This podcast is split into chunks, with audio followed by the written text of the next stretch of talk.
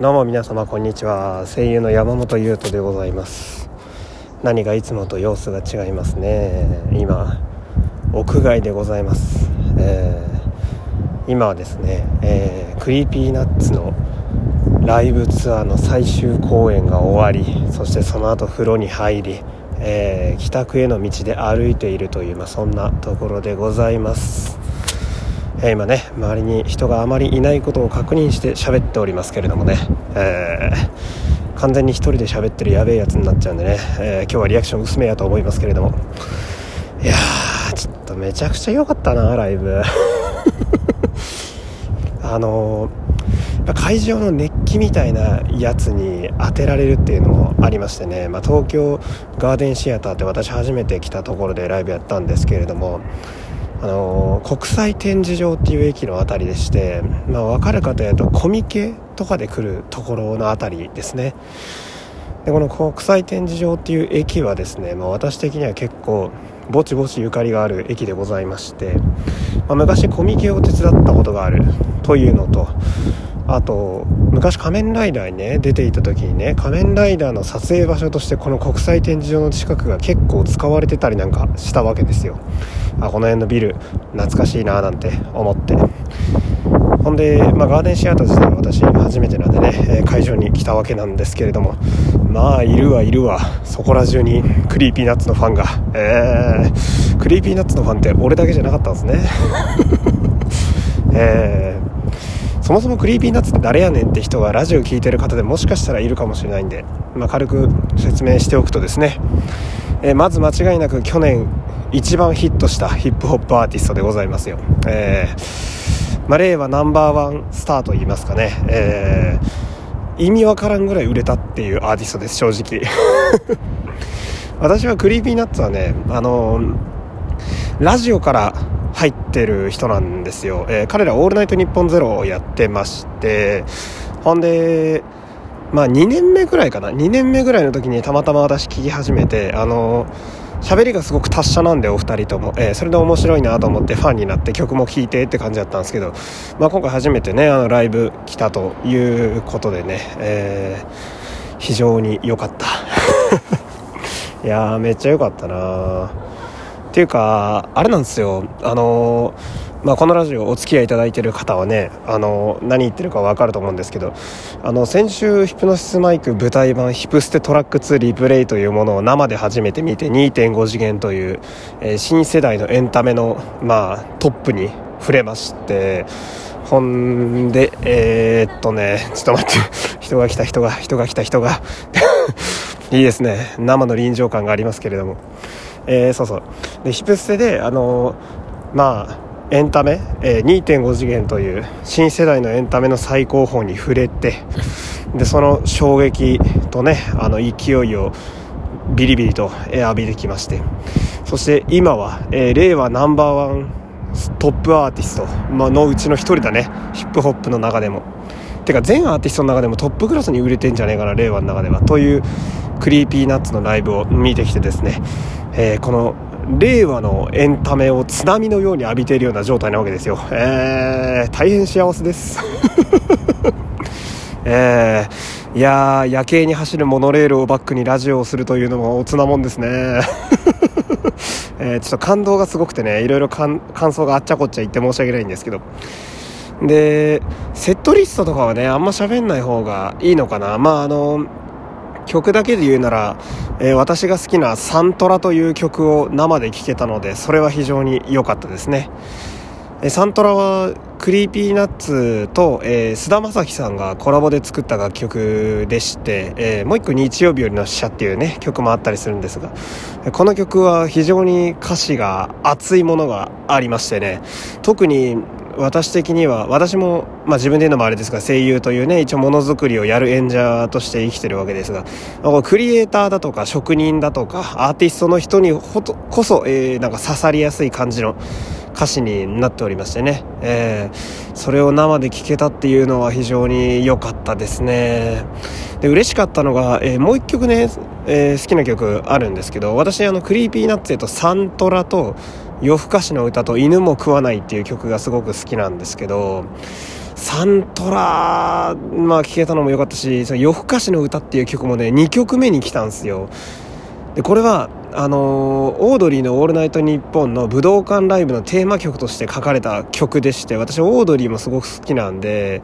そのゆかりがめちゃめちゃあるっていうねあのー、なんだろうな俺のために作られたような曲というか ねちょ私へのクリティカルヒットがエグかったわけですよ。うん。まあ、それが2曲目に来ちゃって。でこれヒップステの時にもあったんだけどあの生ですごすぎるエンタメに人は直撃すると涙が勝手に出てくるっていうそのすごすぎて涙が出るっていう体験をねあの1週間以内に2回してるんですよ俺。夜更かしの歌もうイントロでめっちゃ泣いちゃってうん超良かった。で R 指定ってあの歌ってるラッパーの方が R 指定っていう、まあ、あの MC ネームがあるんですけど R 指定がなんだろうな想像の5億倍ぐらい歌うまくて。えー、私ねあの、まあ、R 指定ってラッパーなんでそのラップをやってる時がもちろん彼が一番尖って輝く瞬間だと思うんですけど意外と普通に歌ってる瞬間も私結構ツボでしてうん。R 指定さんってあのちょっとしゃがれた声でねあのシャーの歌うという、まあ、いかにもこうアーティスト向きのあの声質されてるんですけれども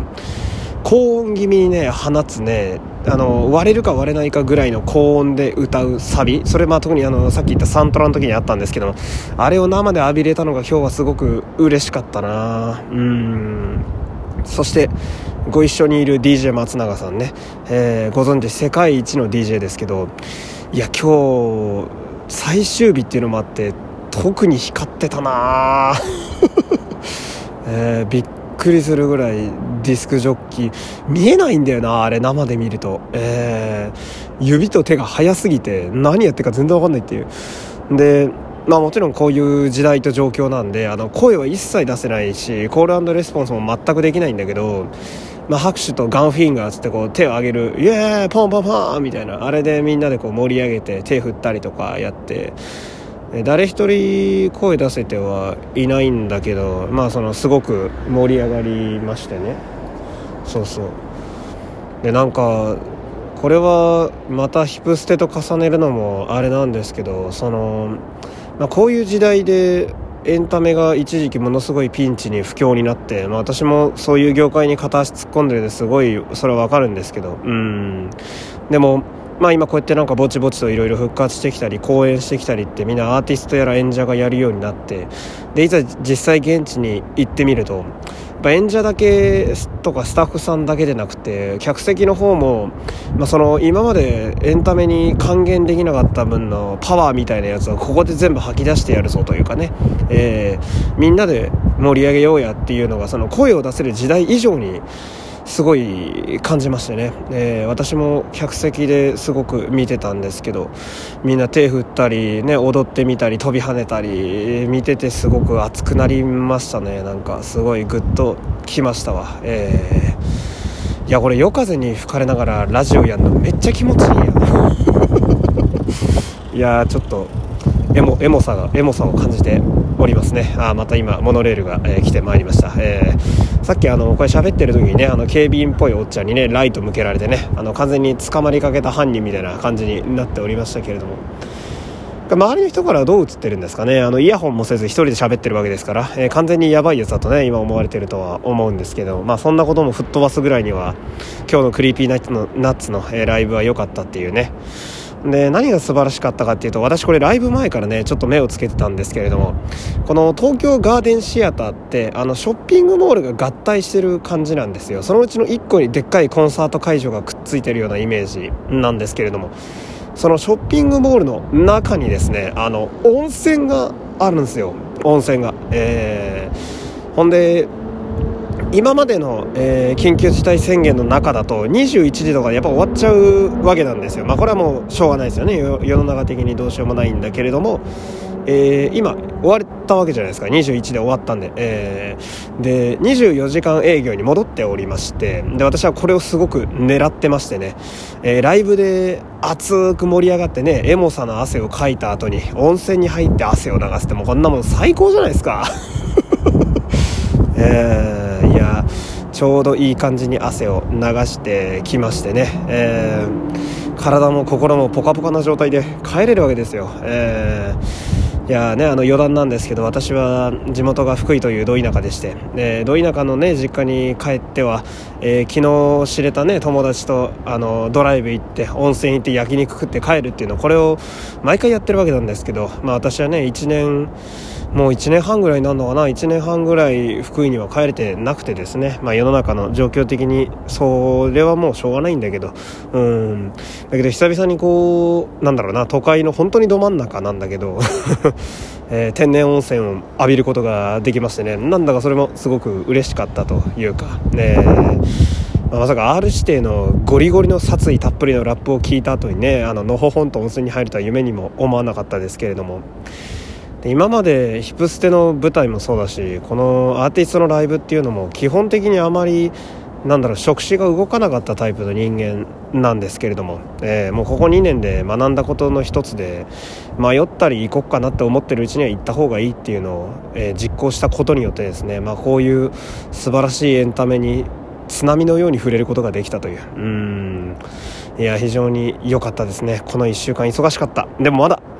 今週はね、えー、金曜日にまだイベントがありますから、えー、モンハンと戦国ドライバーですよ、えー、私が変身ベルトで遊ぶのがね好きな回は皆さん楽しみにしていてください。じゃあそろそろ、えー、私はね電車に乗って帰らなきゃいけないんで、えー、この辺で終わりたいと思います。多分ね今日ね雑音がすごかったと思うんですけれども、えー、ここまでお付き合いありがとうございました、え乱文にはなりましたけれども、え山本優斗でございました。ありがとうございました。おやすみなさい。